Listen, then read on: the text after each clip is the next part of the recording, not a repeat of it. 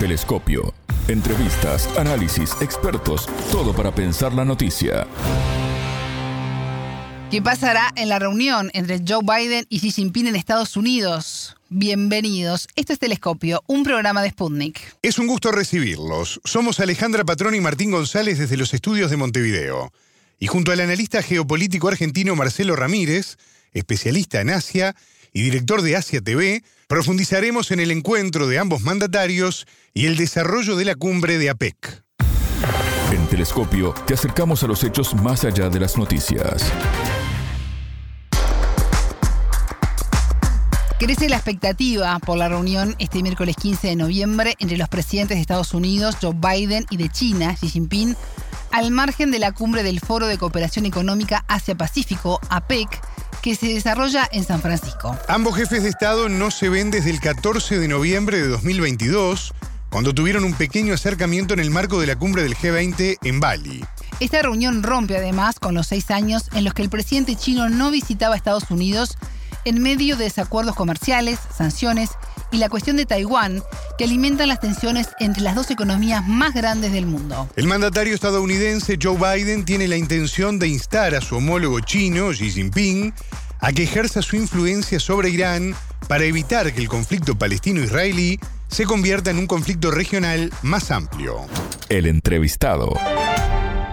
Para profundizar en este tema, ya tenemos en línea al analista geopolítico argentino, Marcelo Ramírez. Él es especialista en Asia y director de Asia TV.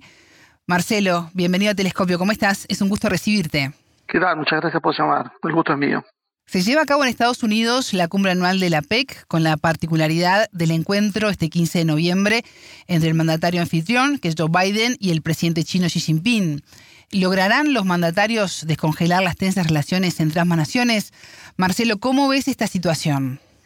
Bueno, yo creo que es bastante complicado. Creo que esto está respondiendo a la necesidad de Estados Unidos de no aislarse y de alguna manera creo que están en un segundo plano buscando una ruptura, un distanciamiento, un enfriamiento de las relaciones entre Rusia y China. que el objetivo final hoy de Estados Unidos es, es básicamente eso. Estados Unidos se está mostrando impotente para competir con la propuesta del mundo eh, multipolar y de alguna manera, bueno, vuelven a las viejas ideas de Henry Kissinger de tener que reducir las distancias. Eh, Kissinger pensaba que la distancia que tiene que haber entre Estados Unidos y Rusia o China siempre tiene que ser menor que la de ellos dos entre sí. E, esta situación creo que es la que es eh, la que está en juego y China, bueno, creo que está aprovechando para reafirmar sus pretensiones, no se ha movido de sus reclamos, no tiene una política que sea agresiva hacia Estados Unidos, pero hasta ahí es donde, donde piensa ceder y esto eh, deja un poco la pelota del lado de Estados Unidos. Marcelo, a comienzo de este año el gobierno de Joe Biden derribó un globo espía chino que atravesó el territorio de Estados Unidos, seguido del hackeo de la administración de Xi Jinping a los correos electrónicos de la Secretaria de Comercio de Estados Unidos, la restricción a la exportación de chips informáticos avanzados de Estados Unidos al gigante asiático. Está además la compleja situación por la isla de Taiwán. Esto suma y sigue. Eh, ¿Este encuentro es suficiente para poder acercar las posiciones o es el inicio de un largo camino? En el mejor de los casos será el inicio de un largo camino. Creo que en realidad eh, esto, como decía al principio, responde más que nada a la intención de erosionar la, el eje ruso-chino. Estados Unidos no puede estar frente a esta situación en general, entonces toda esta serie de conflictos previos habían mostrado un Estados Unidos que intentaba llevarse por delante eh, básicamente a China y en sus en alguna medida también a Rusia y a sus socios y sin embargo bueno luego de los sucesos de Ucrania y la compleja situación que se está dando en Medio Oriente hoy todo esto apunta a que tenga que ser reconsiderado y que Estados Unidos tenga que replantear su estrategia mm. Previo a este encuentro, funcionarios de alto nivel de ambas partes fueron preparando de alguna manera el terreno y limando las asperezas. Recordemos que la semana pasada la secretaria del Tesoro, Janet Yellen, conversó con su homólogo sobre el panorama que, le espera la relación bilateral. Lo mismo hizo el secretario de Estado de Estados Unidos, Anthony Blinken, con su par chino. ¿Esta previa reduce de alguna manera las posibilidades de que el encuentro entre Xi y Biden eh, pueda salir mal? Sí, yo no creo que salga mal, creo que va a salir eh, en términos diplomáticos, eh, va a ser un gris, no, no se van a conseguir avances espectaculares y de alguna manera eh, no, no es el estilo de China tampoco hacer acciones que sean muy llamativas. Es, eh, sí eh, vemos eh, de alguna manera el, retroceso de la posición de Estados Unidos y de alguna forma el reconocimiento de que bueno que no va a poder llevarse por delante a China y que tiene que sentarse a negociar. Si esto va a cambiar o no a futuro el tránsito que están llegando, parecería que en términos estratégicos es bastante difícil porque las posiciones son irreconciliables. Eh, China simplemente accede a ser ya la primera economía desde el 2014, la primera economía del mundo medida por eh, PPA y a partir de eso, bueno, eh, ese reconocimiento lo está reclamando y si Estados Unidos no accede, simplemente la situación se irá tensando. Ambos jefes de Estado no se veían desde el 14 de noviembre de 2022 cuando tuvieron un pequeño acercamiento en el marco de la cumbre del G20 que se desarrolló en Bali. Esta reunión rompe, además, Marcelo, con seis años en los que el presidente chino no visitaba a Estados Unidos. Mencionabas recién las posiciones irreconciliables. ¿Qué debería pasar en esta reunión en Estados Unidos para que exista un avance positivo en las relaciones de ambas potencias? Bueno, debería retroceder la política de Estados Unidos de sanciones hacia China, sobre todo en los sectores, en las áreas críticas que tienen que ver con el desarrollo de chips eh, que son eh, de alta sensibilidad, podríamos decir. Eh, esto eh, de alguna manera parece bastante difícil porque tendría que retroceder las posiciones de Estados Unidos, que yo creo que Washington lo que intenta de alguna manera es hacer un poco de cosmética y bajar las tensiones para ir ganando tiempo en esta situación. Eh, creo que la posición de China es, es clara en ese sentido y creo que China comprende también que no le conviene de alguna manera ceder para acordar con Washington. Eh, China va a seguir, eh, imagino, en su posición y Estados Unidos eh, difícilmente pueda cambiar eso a pesar de lo que está pasando. Lo que pasó en la cumbre de Indonesia, en Bali, de alguna manera fue que se acordaron determinadas cosas que luego Estados Unidos no cumplió y que China de alguna forma también enrostró más adelante a los Estados Unidos. Así que no, no parecería tampoco que esto sea un antes y un después. Y este escenario de intentar por lo menos bajar un poco las tensiones entre China y Estados Unidos puede cambiar dependiendo de quién gane las elecciones del año que viene en Estados Unidos? Eh, en realidad, eh, bueno, durante el gobierno de Trump se dieron algunos hechos muy, muy sonoros, como el caso de las sanciones a la presidenta entonces de Huawei, pero eh, eh, esta situación que se dio con esta corporación inició lo que fue la guerra económica de Trump, que ve como enemigo estratégico no a Rusia, sino a China. Esta situación cambia con Biden, que intenta de alguna manera centrarlo en, en Rusia y luego, una vez solucionado el problema de Rusia, ir sobre China. Creo que esto eh, es tal vez lo que está en juego, pero en definitiva, en ambos modelos eh, está el mismo problema de fondo.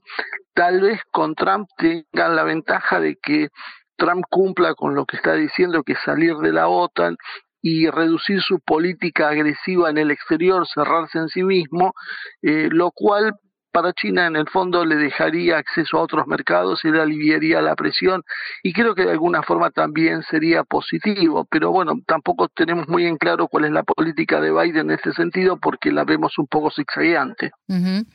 Marcelo, más allá del encuentro Biden-Xi y la expectativa que esto genera, la cumbre de la PEC es muy importante, los mercados globales tienen puestos sus ojos en esta reunión. ¿Qué podemos esperar de esta actividad?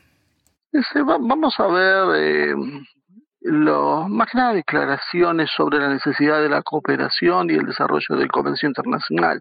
Lamentablemente, este tipo de cumbres, este tipo de organizaciones parecen fruto de un modelo anterior, del modelo de globalización de los años 90, eh, que, que, bueno, que como decía antes, Trump tiró por tierra cuando llegó a la presidencia y que bueno, los, la situación de tensión entre Rusia, China y, y Estados Unidos de alguna manera está dinamitando todas las cadenas de producción global, está rediseñando esto hacia cadenas eh, más bien de cercanías, regionales. Me da la sensación que este tipo de, de, de, cumbres y organizaciones internacionales que promueven la libertad de comercio en los términos que se estaba dando no tienen demasiado futuro en un mundo que tiende a partirse al menos en dos sectores. Hay quienes destacan que a pesar del poder que que concentra la PEC, el alcance del foro es limitado porque se concentra en, temas económicos y comerciales. ¿Es un rol estático o esto puede cambiar ante las necesidades de incidir en el contexto internacional y actual y lo que tú mencionabas, el poder sobrevivir? Bueno, eh, hay un, cierto margen, hay una cierta elasticidad en ese comportamiento, pero hay que hablar que este, este, foro se centra no en naciones, sino en mercados. La, la, visión que ellos tienen son mercados. Entonces, básicamente, la, la posición tiene que ver, como decía, en un modelo que hoy está cambiando. Hoy eh, las naciones están recobrando el protagonismo y la arquitectura internacional no está dictaminada exclusivamente por los intereses corporativos globales, eh, sino por los intereses también nacionales que comienzan a, hacer juego, intereses nacionales, regionales, más en un plano, podríamos decir, cultural, civilizatorio. Entonces eso creo que de alguna manera relativiza toda la situación. Marcelo, China sufrió, al igual que el resto del mundo, un golpe muy importante por la pandemia del COVID-19. ¿Cómo ha sido su recuperación hasta el momento? Eh, yo creo que en términos generales es buena si la comparamos con lo que ha pasado en el resto del mundo. Por supuesto está un poco por debajo de lo que pretendían sus autoridades, de lo que se esperaba en los mercados.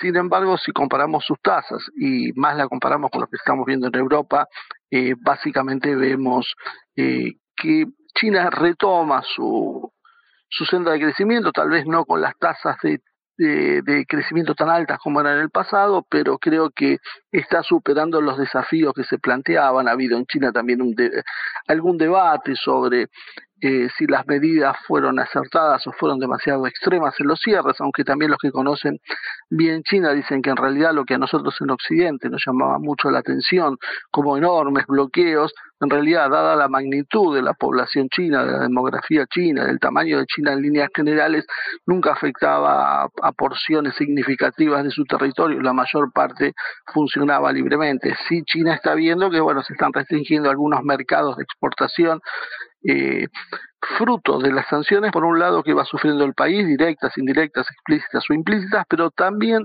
está sufriendo por la caída en la importación, por ejemplo, de Alemania, países que empiezan a ver que su economía se frena y, bueno, de alguna manera también impactan el crecimiento chino. ¿Y qué tan viable es que Washington levante las sanciones? Sí, a China le permitiría acelerar su crecimiento, sobre todo en las áreas críticas, como mencionaba antes, de los microchips, que le permite desarrollar chips de, de arquitectura propia y de menos de 7 nanómetros, inclusive de 4 o 3 nanómetros, que sería un poco la vanguardia que hoy hay en, en este mercado. Y esto, en definitiva, es la base de inteligencia y desarrollo para todas las actividades económicas. Todo esto, tarde o temprano, redunda en una mayor eh, efectividad de la economía, en un aceleramiento de los procesos productivos y un mayor rendimiento. Entonces, si China consigue que se levanten algunas sanciones en estas áreas claves, conseguiría una, una, una ventaja en lo que tiene que ver con la aceleración de su crecimiento. ¿Y qué desafíos tiene China para el próximo año 2024? Eh, yo creo que China, tal vez uno de los más importantes es empezar a mostrarse como una superpotencia global, como de alguna manera lo ha sido Estados Unidos en, los últimas, en las últimas décadas, mostrándose como el garante donde no se puede hacer un acuerdo internacional o solicitar un conflicto realmente serio sin la participación, sin la mirada, sin el consejo de estos países. China está intentando mostrarse como mediador, lo intentó en Ucrania, lo está intentando ahora en Gaza. Eh, creo que este es el gran desafío, pasar de ser una gran potencia económica a ser una gran potencia política, económica, diplomática, militar, estar a, un nivel de decisión que hasta ahora no tenía. Antes de despedirte, quiero consultarte cómo ves la relación entre Pekín y Moscú. Creo que cada día se afianza un poco más pese a todos los temores iniciales que había y algunas eh, desavenencias, que, es natural, cada, cada nación, cada país va a, va a tratar de responder por sus propios intereses, eh, creo que, que han, conseguido con el tiempo eh, sortear sobre todo los cantos de sirena de, de, Occidente, del mundo anglosajón, que intenta, como, como les decía en algún momento, dividirlos, ofreciéndoles algunos beneficios a uno para tratar de quebrar esa, esa relación mutua de apoyo. Eh, sin embargo, a pesar de eso, creo que este, se ha ido consolidando con el tiempo, creo que han aprendido de la historia, tienen claro a qué llevan las divisiones y los enfrentamientos. Marcelo Ramírez, analista geopolítico argentino, especialista en Asia y director de Asia TV. Muchas gracias por estos minutos con Telescopio. como decía, muchas gracias a ustedes por llamarme. Sobre el futuro de las relaciones internacionales entre Estados Unidos y China, las sanciones y las diferencias por Taiwán, en Telescopio conversamos con el investigador y académico peruano Carlos Aquino, doctor en economía especializado en Asia Pacífico. Voces expertas. Estas medidas que China justamente está pidiendo que Estados Unidos eh, eh, remedie viene desde hace antes, ¿no? Recordemos que desde el año 2018 empezó con el, alza de aranceles que incrementó Trump y que eh, la administración Biden también ha seguido, ¿no? Claro, la justificación que dio en ese momento Trump y la es la misma que tiene Biden es que eh, China pues aportaba mucho a Estados Unidos y que China también eh, pone restricciones a la venta de productos de Estados Unidos en China. Pero ha reiterado otra vez eh, eh, la Secretaria de Comercio de que estas restricciones, en particular a la venta de eh, semiconductores de alta tecnología, según ellos, eh, es un tema de seguridad nacional, porque no quiere que obviamente que llegue a manos de, China y amenace la seguridad de Estados Unidos. Entonces, ella ha dicho que eso no tiene negociación. Lo que sí ha dicho es que eh, gran parte del comercio de China con Estados Unidos no es un tema de seguridad nacional. Entonces, si bien es cierto, va a seguir manteniendo estas restricciones de exportaciones de algunos chips, el resto del comercio sí podría conducirse de forma normal. Ahora, Estados Unidos también eh, ha pedido, así como China pide pues que levante estas restricciones que ha puesto Estados Unidos a China, también ha pedido que China en cierta forma haga lo mismo y menciona, por ejemplo, ¿no? que este, China ha prohibido la venta de semiconductores de la empresa Micron Electronics, también ha estado poniendo algunas restricciones a las actividades de empresas de Estados Unidos, de China últimamente. Entonces, ambos países creo que tienen una lista de quejas que eh, se han eh, dicho ahora y eh, se ha hecho grupos de trabajo, ¿no? Se ha dicho vamos a reunirnos periódicamente para ver cómo se puede hacer esto, pero en verdad para algunos analistas no es tan fácil que esto se remedie. De hecho, en China se dice que creen que Estados Unidos tiene como una política de Estado impedir el ascenso de China y por eso están estas restricciones ahí. Por otro lado, también en China, en Estados Unidos piensan que China por el tema justamente de querer ser independiente, autónomo de la tecnología de Estados Unidos, va a tratar de hacer su propia tecnología e impedir que las empresas de Estados Unidos tengan acceso más amplio al mercado chino. Entonces, pareciera que, si bien es cierto, hay conversaciones y, han venido otros altos funcionarios de Estados Unidos también ahí, parece que la competencia va a seguir y hasta que no haya resultados concretos no vamos a ver si efectivamente eso ha sido efectivo, ¿no? Pero bueno, por lo menos es un gran avance que se vean porque eh, es la, la visita del secretario de Comercio es la primera en cinco años desde que empezó el conflicto comercial. Entonces, es un avance en ese sentido, por lo menos están conversando, ¿no? Porque durante cinco años no hubo ninguna conversación. Claro, fueron tres años de pandemia, pero por lo menos hay conversaciones y esperemos esto cómo evolucione en el futuro, ¿no? Y estas reuniones más asiduas que comenzaron a realizarse cara a cara, eh, lo que puede parecer una buena señal, no son suficientes, entonces se necesitan más acciones claras porque las sanciones por parte de Estados Unidos a China y las tensiones por Taiwán se mantienen. Sí, bueno, justo antes de, que venga la secretaria de Comercio, digamos como una eh, muestra de buena voluntad de, Estados Unidos, Estados Unidos tomó dos medidas, ¿no? Uno, eh, Estados Unidos había puesto en una lista negra, digamos, a, a muchas compañías de China que no se les podía vender algunos eh, productos eh, de alta tecnología.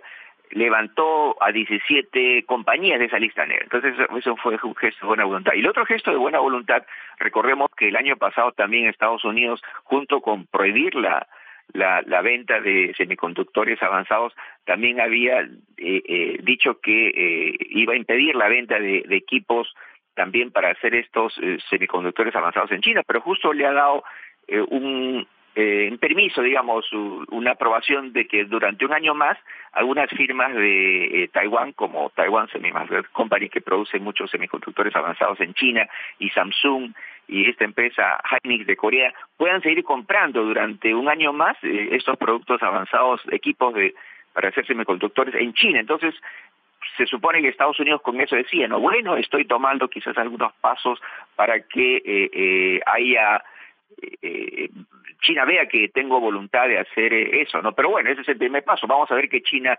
responde, pero sí, efectivamente, China quiere justamente eso, ¿no? Que se eliminen las restricciones. No olvidemos que prácticamente el 60% de los productos chinos que ingresaban o, o ingresan a Estados Unidos tienen aranceles altos desde la administración de Trump. Entonces, obviamente China quiere eso, ¿no? Porque los otros muestras que ha dado, según China, no es tan importante. Lo importante es que levante pues los aranceles al 60% de productos que ingresan a Estados Unidos.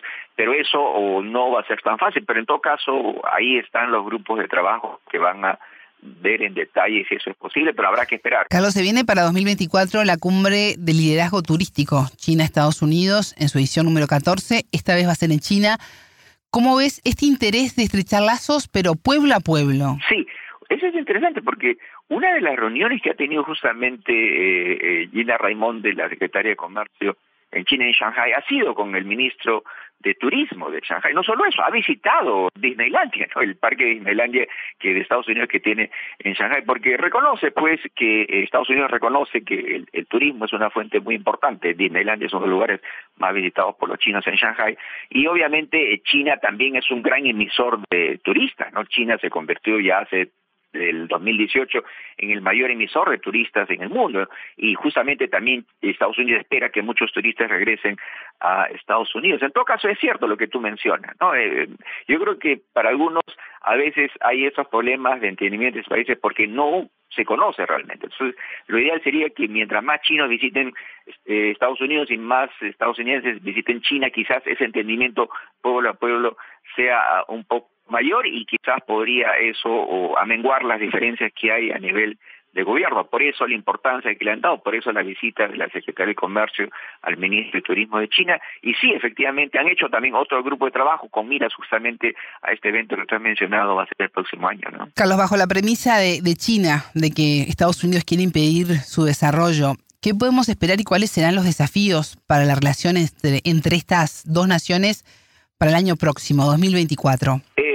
Complicado, ¿no? Según algunos, eh, eh, la competencia está ahí, eso no va a cambiar, eh, pero Estados Unidos ha reiterado, ¿no? Sí, dice, efectivamente hay una competencia entre nosotros, pero podemos negociar, porque según ellos, más del 90% del comercio de Estados Unidos con China no involucra eh, eh, productos sensibles para Estados Unidos. Entonces, según Estados Unidos, no tiene ningún problema en seguir haciendo comercio con China, pero China dice, bueno, si es así, levanten las sanciones que nos han puesto y todo lo demás. Entonces, es probable que se pueda avanzar en algunos temas, quizás levantar sanciones a algunos productos, pero yo creo que eh, este eh, competencia va a seguir, ¿no? Porque ya no es un tema solo de la administración Biden. Y recuerda que, que el próximo año va a haber elecciones en Estados Unidos y gane quien gane, ya sea el gobierno demócrata o si Trump vuelve otra vez, pero especialmente si Trump vuelve otra vez, obviamente esa actitud dura contra China de Estados Unidos va a continuar.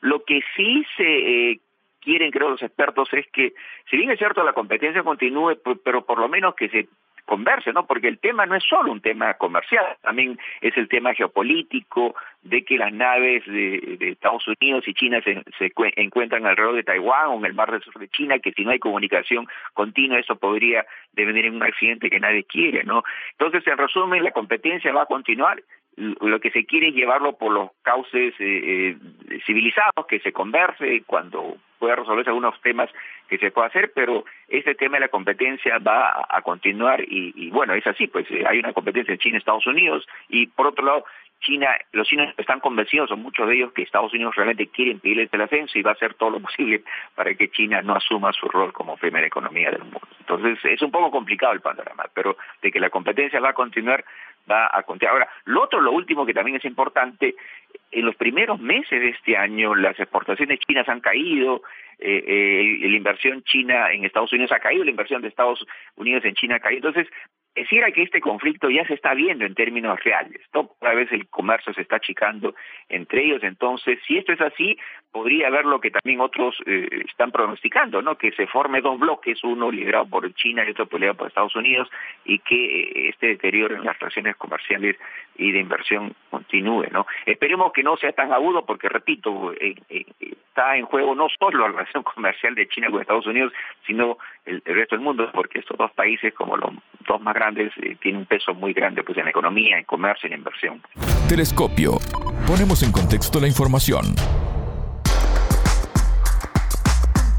Hasta aquí, Telescopio. Pueden escucharnos por sputniknews.lat. Ya lo saben, la frase del día la escucharon en Telescopio. Todas las caras de la noticia en Telescopio. En términos diplomáticos, eh, va a ser un gris, no, no se van a conseguir eh, avances espectaculares y de alguna manera eh, no, no es el estilo de China tampoco hacer acciones que sean muy llamativas. Es, eh, sí eh, vemos eh, de alguna manera el, retroceso de la posición de Estados Unidos y de alguna forma el reconocimiento de que bueno que no va a poder llevarse por delante a China y que tiene que sentarse a negociar. Telescopio, un espacio para entender lo que sucede en el mundo.